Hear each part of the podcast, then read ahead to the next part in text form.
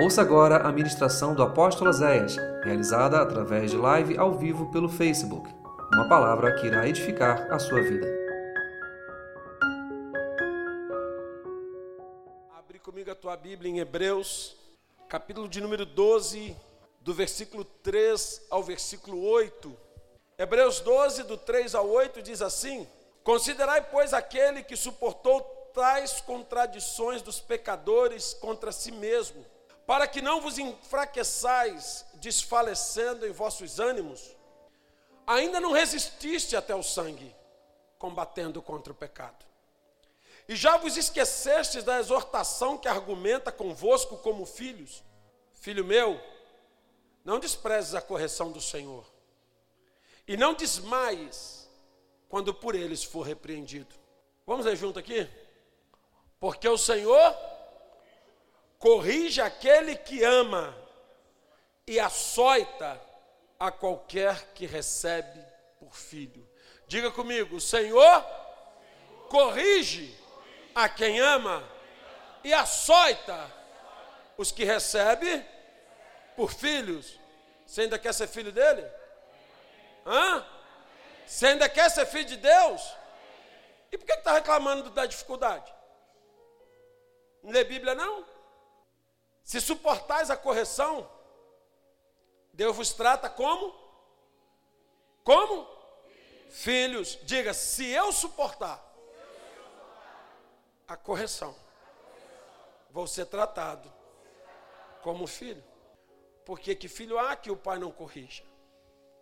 Mas se estáis sem disciplina, da qual todos foram feitos participantes, então vocês são bastardos e não filhos. Fala conosco nesta manhã, Deus. É ceia, é tratamento, é cura. Me coloque atrás da tua cruz. Eu diminua e tu cresças. Eu e a tua igreja queremos ser tratados por ti. Traz-nos uma palavra de vida, de graça e de cura nesta manhã, que nos leve ao centro da tua vontade. É o que nós te rogamos em nome de Jesus. Amém? Você veio participar de uma mesa, de um banquete espiritual. Você é filho de Deus? Amém? Agora eu vou fazer uma pergunta que é muito mais difícil de responder. Você se sente amado por Deus?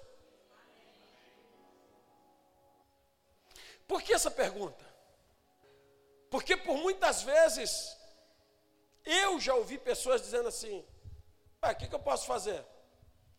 É Deus que manda, é Deus que governa, eu tenho mais é que aceitar mesmo e fazer o quê? Ah, pastor, se Deus falou, Deus quer fazer assim, ele vai fazer, ué. É Ele que manda, é Ele que governa. Essa é a posição de um filho que obedece, que aceita, mas que não conhece o amor do pai. Sabe aquele filho que teve um pai que batia e batia mesmo? E não tinha que fazer, ué, fazer o quê? Meu pai bate, bate mesmo. Estava certo teu pai? Eu acho que não. Mas muitos filhos que apanharam muito do pai não conhecem o amor do pai. E muitos filhos hoje, quando eles sentem o açoite de Deus, o castigo de Deus, eles começam a desconhecer o amor de Deus. Você dizer que é filho de Deus é uma coisa, você se sentir amado por Deus é outra totalmente diferente. Ontem, nós ainda vimos conversando, acho que foi ontem que a gente vinha conversando no carro, sobre as vezes que as crianças apanharam e como funcionava o castigo deles, as chineladas deles a paciência, que eu sempre exalto muito isso, a paciência da pastora Márcia. Eu nunca precisei bater, porque eu falo uma vez, ele já, todo mundo chega num acordo, então economizou o lombo deles. Mas a pastora Márcia, eles às vezes estavam mais resistentes um bocadinho, a mãe convive mais. E a pastora Márcia nunca bateu com raiva. Júlia está fazendo 19 hoje, está linda minha filha. Romo está com 15. Eles nunca apanharam da mãe com raiva. Porque Márcia, no, no auge da sabedoria, ela falava: se acontecer isso e isso, vocês vão apanhar. Quando acontecia, ela ficava vermelha e não fazia nada. E aí depois ela já calma, ela falava: vem cá. O que, que eu falei? Vira. Não tem esse negócio da mãe que taca o chinelo, que o chinelo. Ainda brinquei com ele no carro. Falei, a mãe de vocês nunca precisou tacar o chinelo, porque você levava o bumbum para ela. Que maravilha! Sabedoria. Não tenho filho revoltado, eu não tenho filho com estresse, eu não tenho filho traumatizado por apanhar, porque todas as vezes que eles apanharam, eles sabiam por que estavam apanhando, o que eles tinham feito, o merecimento, as oportunidades, eles entendiam tudo. Presta atenção: Deus nunca vai te espancar no seu momento de ira, Deus nunca vai te açoitar no momento de ódio, nunca. Deus só te corrige por amor porque Ele te ama. E como eu quero que você entenda isso hoje, que os filhos de Deus são diferentes, e é difícil o nosso relacionamento com Deus, porque é o relacionamento com o Pai que nós não vemos. E como nós tivemos pais terrenos e nenhum deles era perfeito, por mais que nós o amássemos, tinham defeitos, e alguns muito deformados, Alguns mentiram para nós, alguns nos, não nos deram exemplo, outros espancaram, outros não foram referência, outros nos abandonaram, e isso gera uma dificuldade enorme de você se relacionar com o tal pai invisível.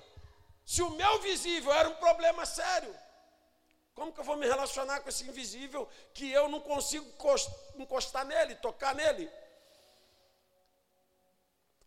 Mas hoje é uma santa ceia, eu quero que você pense o porquê dessa mesa está colocada aqui diante de nós. Isso não é pão e suco. Esses elementos representam sangue e carne.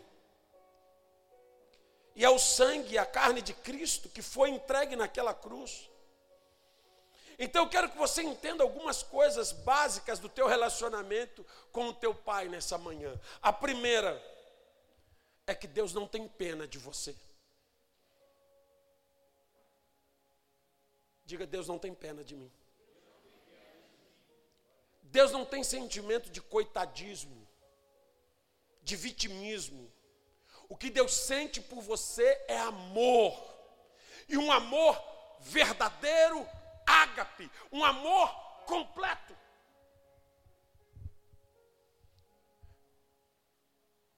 Para Deus, você nunca vai ser uma vítima. Você sempre vai ser um coautor. Teve pessoas que foram espancadas, humilhadas, abandonadas e se tornaram prostitutas, traficantes e drogados. E elas dizem: Eu virei tudo isso porque aconteceu isso e isso. Aí tem pessoas que foram espancadas, humilhadas, largadas, abandonadas e se tornaram homens e mulheres de bem referência. Escolha. Deus nunca vai olhar para você e falar: Ah, tô, tô, tô, tô, tô, nenenzinho, tô. Não. Não. Deus nunca vai passar a mão na sua cabeça depois do pecado e dizer: oh, tadinho, ele meu tadinho. Não, nunca, nunca, nunca. Deus é justo e te ama. Se você fizer bem, bem para você será. Se tu fizer o mal, mal para você será. O que, que eu disse na minha palavra? Que se você fizer isso, isso vai ter castigo? Vai ter castigo.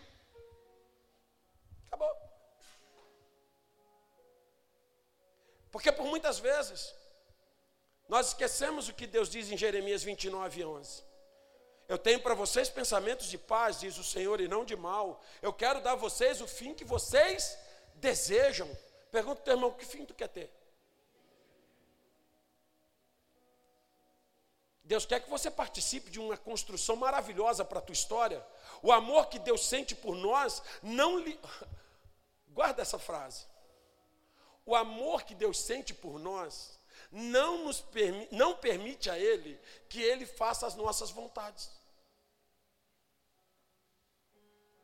Deus nos ama tanto que Ele não pode ceder aos nossos caprichos. Porque ainda mais essa geração de filhos de hoje, quando o pai diz não para eles, ah, nossa, a nossa geração já cresceu com não de cara, né? A nossa geração é a geração do não. Não, não, pai ainda não, né? A geração de hoje, os pais ainda mente. Quando a gente voltar, a gente compra, não é assim? A nossa não tinha essa mentira. Não. Pai, me dá isso? Não. Mãe, me dá aquilo? Não. Não, não tem dinheiro. Era reto.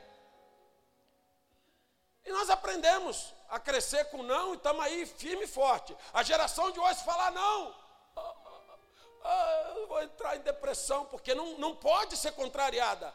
Aí quando Deus fala não, Deus não me ama. Deus não te ama. Olha para essa mesa. Tem o sangue e o corpo do filho dele, por tua causa em cima dessa mesa. E como você vai dizer que ele não te ama? Deus não te deve nada. Ele pegou o primeiro filho, e sacrificou pelos outros. Às vezes, a gente acha que Deus, ah, Deus não está me amando, pastor. Deus não tem pena de mim. Não, não tem mesmo. Não tem. Em Jeremias, você vai ver no capítulo 18, Deus levando o povo ao centro da sua vontade. Lá em, lá em Jeremias, nesse capítulo 18, Deus está falando do oleiro. Deus disse para Jeremias: Vem na casa do oleiro, Jeremias. E Jeremias foi. E quando Jeremias chega na casa do oleiro, o oleiro está lá, a roda. Quem lembra do filme de Ghost vai lembrar. E o oleiro estava fazendo vaso. E de repente, a Bíblia diz assim: o vaso se lhe estragou. A Bíblia não diz assim, e o oleiro estragou o vaso. A Bíblia diz, e o vaso se lhe estragou. Ou seja, o próprio vaso se desmontou. E o oleiro, com todo carinho, juntou tudo de novo e recomeça a obra. E um, nesse texto de Jeremias 18 diz que o oleiro estava entregue à sua obra Fala para o teu irmão assim: quanto Deus está te amassando, te provando, te esmagando, está contigo.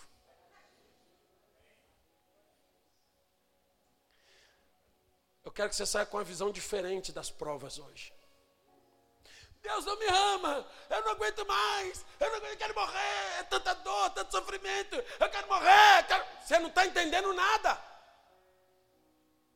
O dia que você for um vaso perfeito, o dia que o vaso estiver pronto, vamos botar uma planta nele, vamos botar ele numa prateleira. O dia que o vaso estiver pronto, vamos botar numa loja para vender. O dia que o vaso estiver pronto, estiver bonito, vamos botar ele em qualquer lugar, até dentro do banheiro.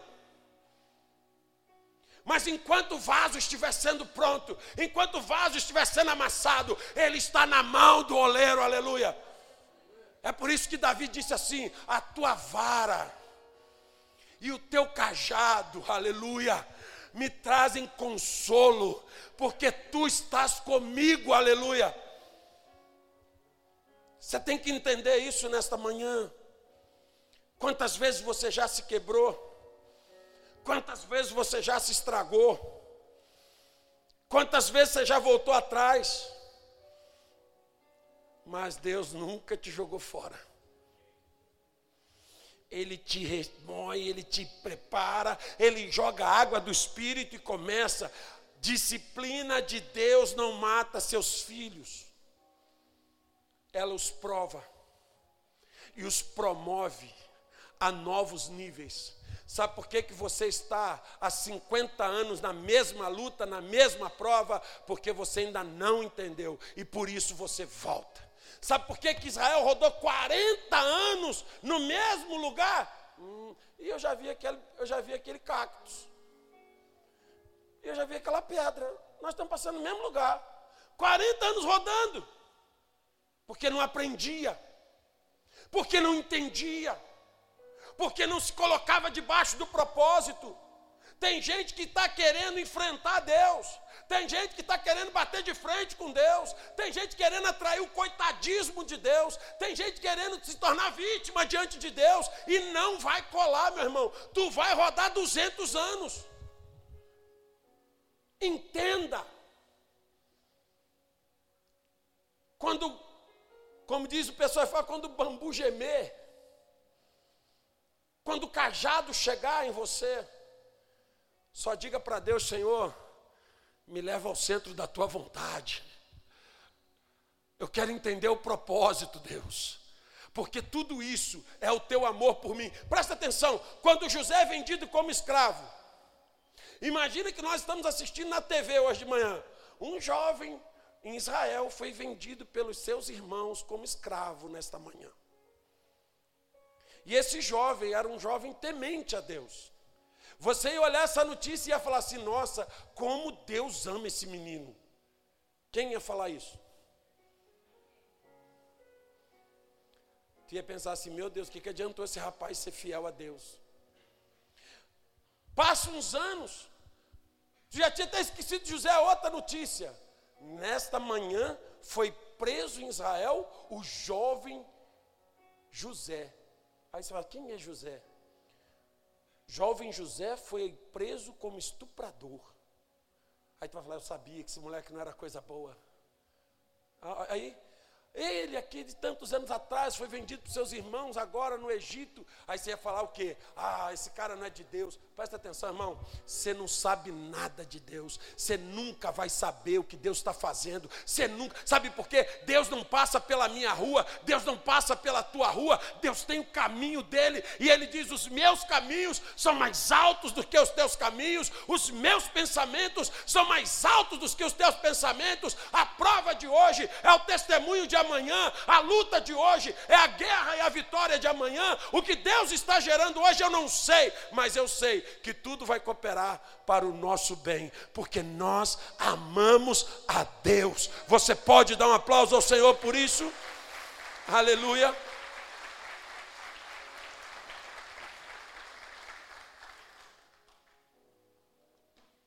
Deus vai te mandar fazer coisas parecem impossíveis aos teus olhos. E aos olhos de muitos. Quem já viu aquele vídeo de uma mãe, muito obrigado, filho, que manda a filha cega subir umas escadarias para buscar uma leiteira? Você já viu esse vídeo? Quem não viu, coloca lá no YouTube. Mãe manda a filha cega buscar uma leiteira. A menininha, pequenininha, cega, é um lugar pobre, tem umas escadarias, manda ir na casa da avó buscar leiteira. E ela fala, mãe, eu, eu não consigo. Consegue sim, vai lá. Vai lá, busca lá. A mãe, vai, tu sabe o caminho. A menina vai, vai segurando nas escadas, tropica um pouco, a mãe, e ela tá, ô mãe, ô mãe, Ô mãe! E a mãe, ó, quieta. Fingindo que não estava ali. E tá a menina. Tá, e tropica, vai, segura. A mãe estava do ladinho, filmando do ladinho. E ela, mãe! Aí ela chega na casa da avó, acho que é avó, avó, mãe mandou pegar não sei o quê. Ah, minha filha, tá, toma, a avó entrega o negócio para ela, agora sai ela toda Vai cuidado, minha filha. Tá, vai ela escorando nos troços, descendo com a leiteirinha na mão e vai descendo. E quando ela chega embaixo, a mãe já está cheia de orgulho. Você acha que em algum momento Deus te colocou nessa prova, te levou a esse deserto e te deixou sozinho? Se você tivesse ficado sozinho, o diabo já tinha acabado com a tua vida. Quando Deus te leva ao deserto, Ele vai com você. E como ele não tem pena de você, ele te coloca para fazer coisas que você acha que não é capaz. Ele te dá sonhos que são maiores que você. Ele te dá projetos que são muito grandes para você. E você fala, eu não consigo. Jeremias falou para Deus em Jeremias 1, eu não sou capaz. Deus falou, para com isso, rapaz, tu está capacitado. Deus chama Moisés. Moisés diz, eu não sou capaz. Irmãos, os homens de Deus sempre foram pequenos diante dos projetos de Deus.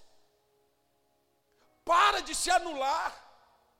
Para de se achar incapaz. Filhos de Deus vão fazer coisas extraordinárias. Deus nos chamou para fazer coisas extraordinárias. Quando eu vi aquele vídeo daquela menina, eu falei: caramba, eu acho que até eu ia, ia, ia nessa escada e eu enxergando. Mas a mãe sabia que ela tinha potencial.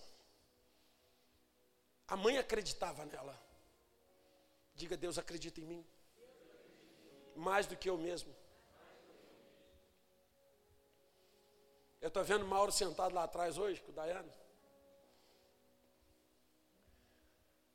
Como me deu trabalho aqui, menino. Quinhentos anos trabalhando de empregado. Falava, rapaz, sai disso. Tu é tão inteligente, cara. Deus tem algo melhor para tu. Não, rapaz, a coisa tá ruim, tá difícil. Aqui, pipipi, aquela história, né? Há um dia arrumei um emprego de vendedor para ele. Meu Deus.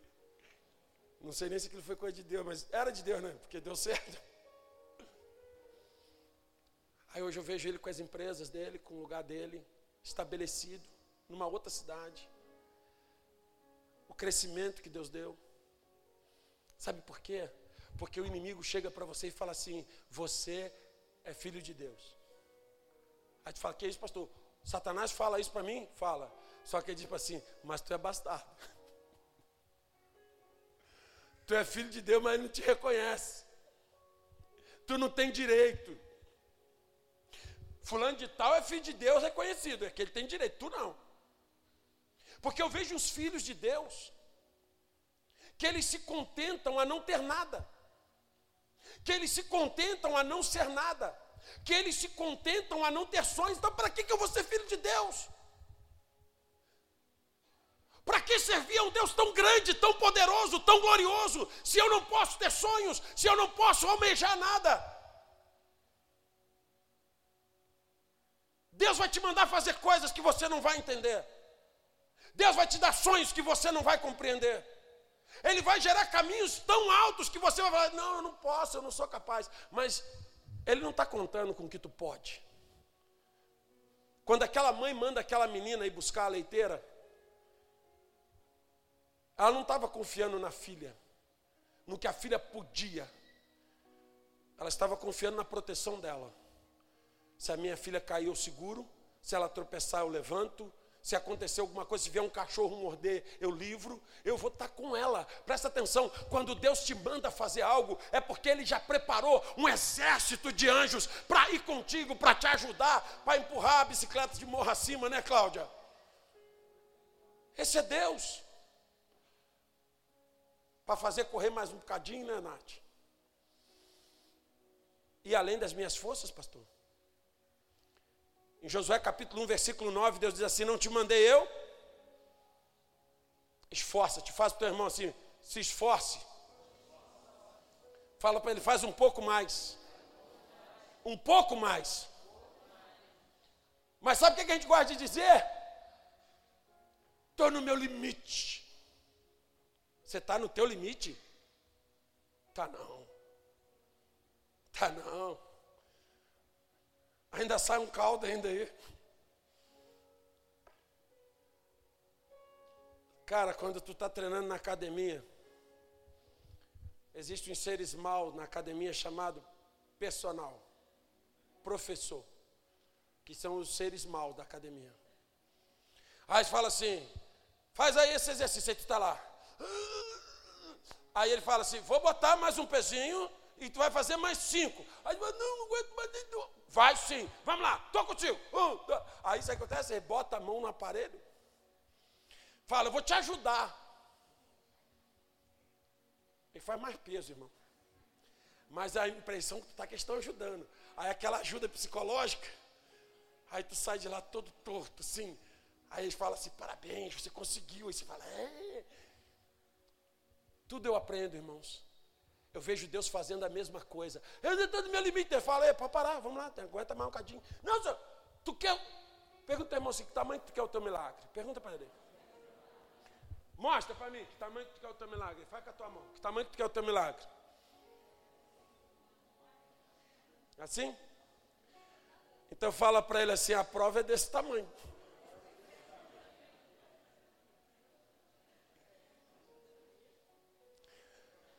Se tu quer um milagre desse tamanhozinho, Deus pode te dar uma prova desse tamanhozinho. Mas quem quer um milagre desse tamanhozinho? Não.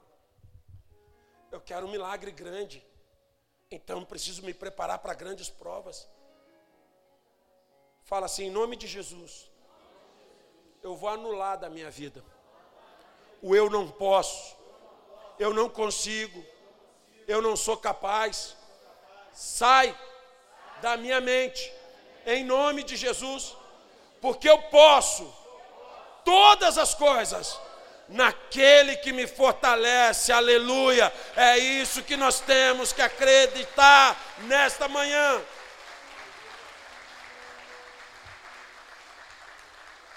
Quantas vezes você já parou dizendo que não tinha mais força?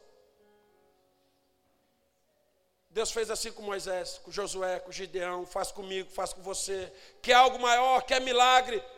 Vença teu medo, comece a obedecer e faz o que Deus te manda. Ele é o Pai sempre presente.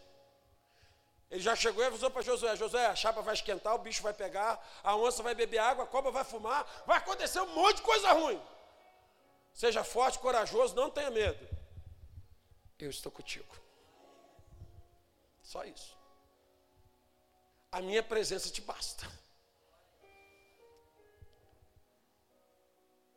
Quem aqui já mandou um filho fazer algo e você estava convicto de que o filho podia fazer e ele não fez porque estava com medo? Tipo assim, meu filho, pode pular ali. Pode, papai segura, mamãe segura. E não pulou. Você já viu essa experiência? Já teve essa experiência? Você manda teu filho fazer, criancinha, está com medo, não faz. Mas você está mandando ele fazer, porque você está ali, ué. Você já avaliou os riscos, você já sabe. E você quer que ele, ele cresça. Você quer que ele vença limites. Você quer que ele se torne forte. E aí você manda ele fazer coisas que ele, na sua inocência, diz: eu não consigo, eu não consigo. E você fala: consegue, consegue. Você vai segurando o cilindro da bicicleta. Não salta, não salta, não salta, não salta. Aí tu não salta. Aí vai, uma volta, vai. Aí quando você sente que já deu uma equilibrada, tu vai tirando a mão um pouquinho, tá equilibrando, aí daqui a pouco tá ele e eu correndo do lado. Não salta, não salta, não, estou aqui. Já soltou há muito tempo. Se depender de nós, nós não vamos a lugar nenhum. Porque temos medos. Mas Deus é aquele Pai presente que fala: Eu estou contigo, vai que eu vou contigo, sobe que eu subo contigo. Nós temos que perder essa visão de Moisés, perdão, de Moisés, não, dos filhos de Israel com Moisés. Moisés sobe no meu lugar, Porque se a gente subir, a gente vai morrer, então sobe tu, vai tu lá falar com Deus. Porque se a gente subir, Deus vai matar a gente. Oh, Moisés não é melhor do que você, não. O apóstolo não é melhor do que você, não. Não me manda subir, não. Sobe você, diga eu vou subir. Deus, eu vou lá, eu quero te encontrar. Eu sou teu filho. Terceira coisa, no meio do caminho, às vezes, nós vamos querer ouvir a voz de Deus, mas Ele vai fazer silêncio. E o silêncio de Deus, irmãos, é mortal. Meu Deus. Deus quer que eu confie. Confie. Ele não tem que ficar falando o tempo todo. O que, que ele disse? Qual foi a promessa? Vou estar contigo. Deus prometeu isso? Sim ou não? Tem certeza? Está na Bíblia isso? Eis que eu estarei convosco alguns dias. Eu estarei convosco até Isaías diz: ainda que a mãe esqueça o filho de colo que está no seu peito, todavia eu não me esquecerei de ti, porque o teu nome eu gravei na palma das minhas mãos. Amém? Então tem dezenas de promessas bíblicas de que Deus estaria conosco. Ele prometeu. E Números vai dizer que ele não é homem para que minta, nem filho do homem para que se arrependa. Ele prometeu que ia estar contigo? Então ele está contigo. Ele não precisa estar falando. Ele não precisa estar ah, quebrando, derrubando mato, arrebentando monte. Não. E tem gente que quando Deus faz silêncio, ele fica desesperado. O Senhor me abandonou. O Senhor me largou. O Senhor. Você está em pecado? Você está na prática do pecado? Porque a Bíblia diz que o pecado faz separação entre você e Deus. Agora, se você está em fidelidade, se você está sendo um cristão fiel, Deus não precisa estar falando nada, Ele está ali. Está ali. Marcos capítulo 15, 34 diz assim: Na hora nona, Jesus exclamou com grande voz, dizendo: Eloi, Eloi, lama sabachthani. E traduzindo é: Deus meu, Deus meu, porque me desamparaste? Deus fez silêncio até na hora da morte de Jesus. E às vezes a gente não quer que Deus faça silêncio conosco, Ele vai fazer, porque Deus quer saber até onde está a nossa fé. E você precisa crer. O silêncio de Deus não significa o desamparo de Deus. O silêncio de Deus é Ele testando se você crê ou não no que Ele te prometeu. Deus quer que você viva a promessa, mas ao mesmo tempo Ele permite que você tenha dificuldades, que você enfrente problemas, que você enfrente lutas, dificuldades como enfermidade, problema na família. Ele não prometeu ausência de problemas. E eu tenho visto os filhos de Deus mimados, mimimi. Deus não me ama. Olha o que eu estou passando. Olha a minha luta. Irmãos, nós estamos orando por quatro crianças com câncer na nossa lista das seis horas. E uma deles é o pequeno Azaf.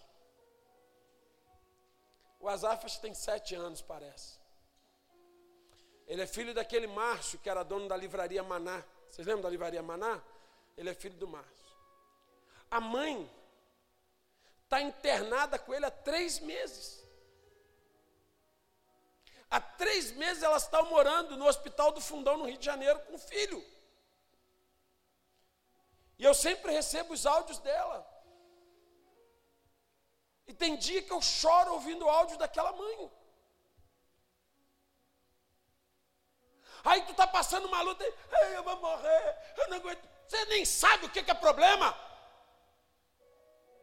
Deus está te provando até onde tu aguenta. Deus está te levando até onde tu suporta. Para de se achar vítima. Para de se achar. Ah, não, Deus sabe. Você está passando por isso? Estou. Então tu aguenta. Quando aquela mãe está passando por essa prova, Deus sabe, filha, você suporta. Porque talvez se fosse outra, já estava amaldiçoando, já estava espraguejando, e ela está lá, confiando, orando, testemunhando, dizendo Deus é fiel, vendo a mão de Deus. Ela diz: Irmãos, eu agradeço a Deus todo dia, porque quando meu filho amanhece vivo, eu louvo a Deus.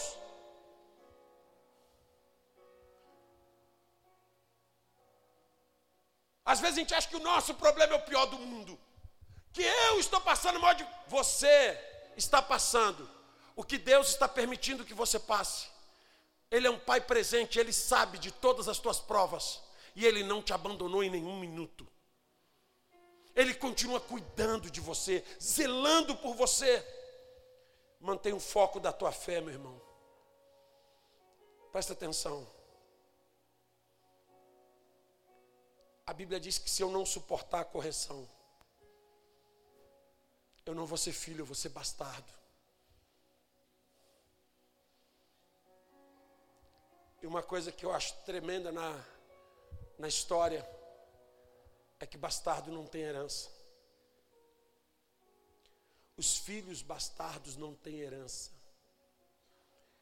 É por isso que muitos que se dizem filhos de Deus nunca conquistam nada, nunca chegam a lugar nenhum porque quando chega na hora da correção, eles fogem e se comportam como bastardos, eles cortam o caminho que Deus traçou e criam atalhos para fugir dos problemas. E Deus diz: se você não aceita a minha disciplina, se você não aceita a minha correção, você não é filho, você é bastardo, e bastardo não tem herança. Que eu tenho visto hoje é muitos que dizem ser filhos. Ah, eu sou filho de Deus. Mas quando chega na prova, se revolta contra Deus, se levanta contra Deus, vai para o pecado, chuta o balde, entra em, em, em, confusão mental, começa a ter um monte de problemas de não, porque agora. Ei! Essa prova mostra só o quanto Deus te ama. Porque nada que você está passando se compara a isso aqui. Nenhuma prova que você passar, nenhuma luta que você passar, nenhuma dor que você passar, nenhuma decepção que você passar, se compara a esse sangue e, esse, e essa carne que está derramada sobre essa mesa.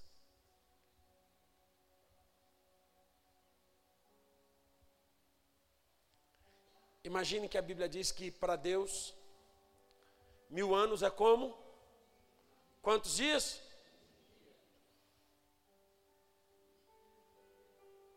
Quantos anos faz que Jesus morreu? Hã? Quantos anos faz que Jesus morreu? Dois mil anos. Vamos botar redondo. Dois mil anos. Mil anos é como? Para Deus, quantos dias faz que Jesus morreu? O cheiro do sangue na cruz ainda está presente. E tu falando, eu não aguento mais essa prova. E Deus falando, o quê? Eu ainda estou sentindo o cheiro do sangue do meu filho. E tu está dizendo que não aguenta essa luta que tu está passando.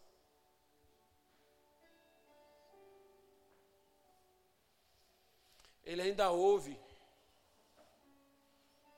os gritos de dor. Porque a eternidade não tem dias e meses, irmãos. O sacrifício de Jesus está vivo no coração de Deus.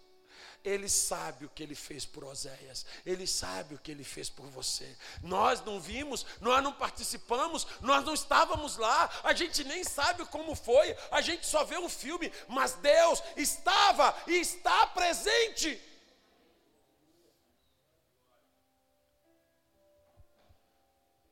Ele ainda ouve, ainda sente tudo o que aconteceu. Mas para nós, pão e suco. Vou na igreja tomar um pãozinho hoje, comer um pãozinho, tomar um suquinho. Para você ser filho. Porque todos nós éramos gentios. Todos nós. E um dia Deus falou, olhou para aquela multidão na rua e disse para o filho dele: Vamos adotá-los? Só que era tudo sujo, todos imundos, podres. E o Espírito diz: Como vamos levá-los para nossa casa? São imundos. E o pai disse: temos que lavá-los com sangue. E Jesus disse: Eu desço. E naquele dia, todos que foram se lavando no sangue foram se tornando filhos. É por isso que a palavra de Deus diz: aqueles a quem o recebeu, deu-lhes o poder de serem chamados filhos de Deus. Dizer que é filho de Deus é algo poderoso, aleluia. Você poder encher a tua boca e dizer, eu sou um filho de Deus, é algo poderoso, porque o teu pai é o dono de todo o universo, aleluia. Porque o teu pai tem todo o poder nos céus e na terra, aleluia. Cantarabas. Pare de se comportar como um bastardo, como um mimado, como um rebelde. Eu não aguento, eu não aguento, eu não aguento, eu não suporto, eu não suporto, eu não aguento, eu não suporto. Aguenta, suporta. É hora de começar a sonhar. Ah, eu, eu hoje o meu único sonho é sair desse problema. Esse é o teu problema. O teu foco está todo no problema, tu não tem sonhos. Se José tivesse perdido os sonhos dele, teria morrido no Egito como escravo qualquer. Os sonhos de José o mantiveram vivo e se relacionando com o pai. Você precisa reativar teus sonhos. Você precisa lembrar que teu pai é um pai que faz sonhar. Hebreus 10, 38 diz que o justo viverá da fé. E se ele recuar, a alma não tem prazer nele. Deus não tem prazer em filhos que recuam.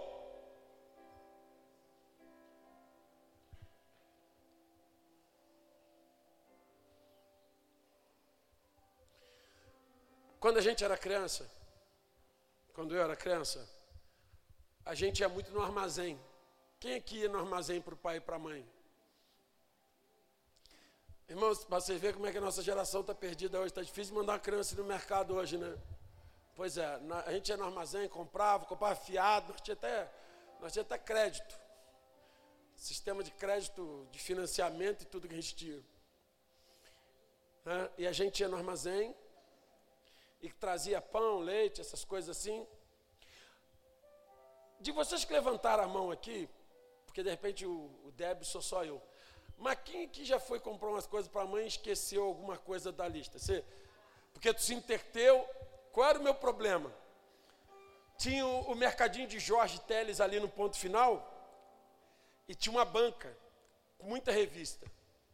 E ele, por eu ser um moleque gente boa, ah, Somebody Loves, ele deixava eu ler as revistinhas. Eu encostava lá num cantinho, ele deixava eu ler os, os gibi, as revistinhas em quadrinho.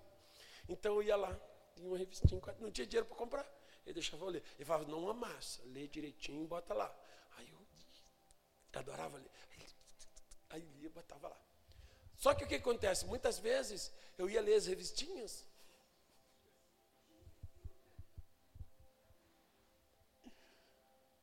Quando chegava em casa, e cadê aquele negócio que eu te pedi isso, isso isso? Você não pediu não, mãe. Pedi sim. O que, está fazendo, moleque? É, eu fui buscar o que a senhora mandou. Ué. Não é possível, Zé. Tu foi ali, tu já esqueceu. Tem nada dentro da cabeça.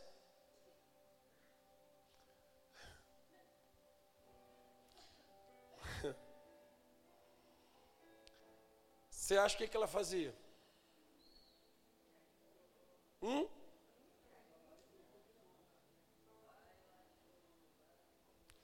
Volta. E se esquecer. Quando tu voltar, vai tomar uma. Fala para teu irmão, não perca o foco. Porque tu vai perder tempo e bênçãos. Temos perdido bênçãos, porque estamos nos distraindo com vozes, porque estamos ouvindo vozes de pessoas, vozes de pessoas sem fé, vozes de pessoas desanimadas, vozes de pessoas caídas, vozes de pessoas que não têm visão espiritual, e essas vozes estão fazendo você perder o foco de quem é Deus e de quem é você diante de Deus. Cuidado com as vozes que você está ouvindo.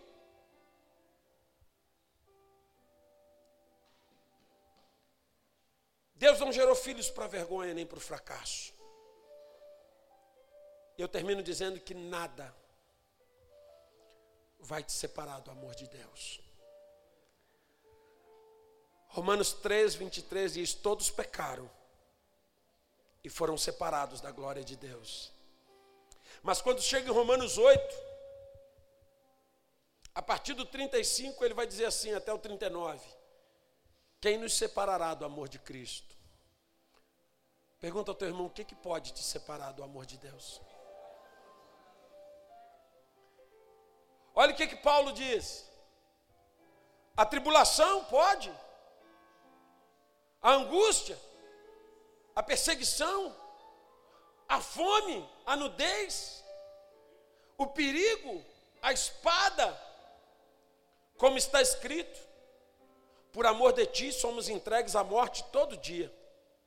Somos reputados como ovelhas para o matadouro. Mas em todas estas coisas, aleluia, somos mais do que vencedores por aquele que nos.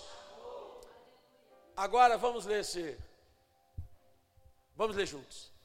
Porque estou certo de que nem a morte, nem a vida, nem os anjos, nem os principados, nem as potestades, nem o presente, nem o futuro, nem a altura, nem a profundidade nem alguma outra criatura nos poderá separar do amor de Deus que está em Cristo Jesus, o nosso Senhor. Aleluia! Aleluia! Aleluia! Esse é um dos motivos pelo qual Satanás te odeia tanto. Porque nada pode te separar de Cristo. Nada. Corra para o teu pai nessa manhã. Entenda esse amor tão gigante. Diga, pai, eu quero viver isso. Por muitas vezes a gente fala, eu sou filho, mas tu se sente amado. Quando um pai espanca o filho, o filho não sente o amor do pai, sente o ódio. Mas quando um pai corrige, quando um pai senta com o filho e fala: Olha, isso que você fez está muito feio, é muito errado. Papai está muito triste com você. O filho se sente amado. E quando teu pai te dá umas lambadas, com calma, te explicando, né? Eu lembrei de Valdir, depois me dei que Valdir segurava pela mão e falava assim: Você. E está lá, você está apanhando porque você fez isso, fez aquilo e fez aquilo outro. E papai te, te diz: sabe o que, que é isso? Correção com amor. Aí você fala: obrigado, pai, porque tu me corrigiu. Ele é um pai que te ama tanto que nunca vai te deixar. Mas se você não entender essa prova, você vai ficar voltando no armazém mil anos sem nunca buscar tudo que Deus tem para você. Não perca o foco, mas creia que você é filho, e como filho, você tem direito ao banquete. Isso aqui não é pão e suco, irmãos. Isso aqui é a plenitude do reino de Deus, Jesus Cristo, aleluia. Sabe o que, que significa? Isso significa o que Paulo falou aquele que não poupou ao seu próprio filho, antes o entregou por nós, não nos dará junto com seu filho todas as outras coisas? Para Deus agora tudo que Ele te der é barato, porque o mais caro já está aqui. Fica de pé nessa manhã. Eu gostaria que você colocasse a mão sobre o teu peito nesta manhã. Eu quero fazer uma oração com você nessa manhã. De resgate da paternidade. Que você possa falar, Deus, eu quero continuar sentindo o teu amor por mim todo dia. Um dia eu estava indo com a minha moto para Friburgo. De manhã cedo trabalhar. A moto furou o pneu. em Campo do Coelho. Não tinha borracheiro aberto. Imagina um cara revoltado. Tive que ir até duas pedras. Até não, até onde a gente morava ali? Como é que é o nome? Córrego Dantas. Onde era o próximo borracheiro. Eu falei, caramba, vou ter que andar quase 10 quilômetros com esse pneu furado. Revoltado. Acabou meu dia. Atrasei meu dia. E aí eu fiquei muito revoltado com aquilo. E quando eu andei uns 4 quilômetros, mais ou menos, uns 3 quilômetros, tinha um caminhão capotado no meio da rua. Aí o cara falou, rapaz, há uns 10 minutos, esse caminhão perdeu o freio, veio capotando e parou aqui no meio da rua. Pum, caiu. Falei, rapaz, que era o tempo que eu estar passando aqui. Todas as coisas cooperam para o teu bem. Eu tenho um pai que me cuida o tempo todo. Feche os teus olhos. Pai, Pai de amor, Pai justo, Pai fiel. No nome de Jesus, nós clamamos a Ti, Pai, o resgate desse sentimento de paternidade. Há muitos que dizem que são teus filhos, mas não sentem o teu amor. Há muitos que dizem que são teus filhos, Deus, mas te veem como um pai distante, um pai duro, um pai mau. Há muitos que dizem que são teus filhos, mas nunca desfrutaram do teu colo, Pai. E nessa manhã eu quero te pedir, Deus, em nome de Jesus,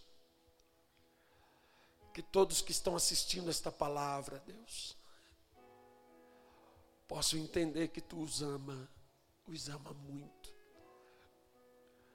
E não há pecado, não há falha ou falta que possa roubar esse amor indiferente do que eu já fiz de certo ou de errado, o teu amor é imutável, Deus, assim como a tua justiça também é. E eu te peço nesta manhã, porque talvez existam pessoas passando por tantas provas, tantas lutas, tantas batalhas, e talvez algumas já disseram: Deus me abandonou, talvez algumas disseram: Deus está com raiva de mim, talvez algumas já disseram: Deus não me ama. Mas quando eu olho para essa mesa, Deus, e eu vejo um corpo todo picado, e eu vejo todo o sangue dentro de copinhos, como eu posso dizer que tu não me ama, Deus?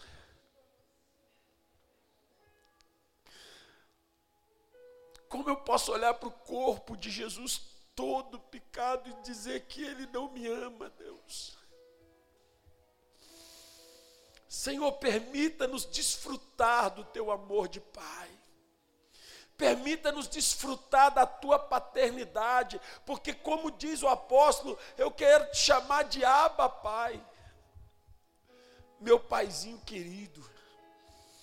Então, vem nessa manhã, Deus e eu ordeno no nome de Jesus que todo espírito de bastardia, toda ação de bastardia seja repreendida, seja quebrada, seja destruída agora em nome de Jesus, eu ordeno no nome de Jesus que todo espírito das trevas que vem para roubar a paternidade dos filhos de Deus, todo espírito das trevas que se levanta para tirar dos filhos de Deus a honra e o poder de serem filhos de Deus, que seja repreendido, Pai, e haja cura no relacionamento da tua igreja contigo, Pai e que nós possamos desfrutar do teu colo, do teu amor, da tua misericórdia. Fica conosco nesta manhã, Pai. Leva-nos à sala do trono, Pai.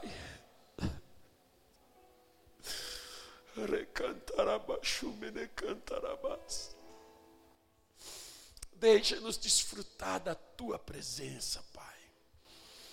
Eu te peço isso em nome de Jesus. Diga comigo, eu sou filho, eu sou amado.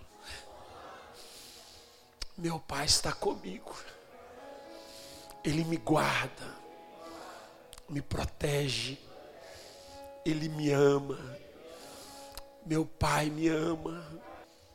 Faço uma declaração, declare o teu amor pelo teu Pai, declare a tua gratidão pelo teu Pai nesta manhã. Que bom que você ouviu essa ministração. Divulgue, compartilhe, divida esta palavra com alguém. Que esta palavra seja canal de bênçãos em sua vida. Te esperamos no próximo culto na Casa de Louvor. Acesse nosso site casadelouvor.org.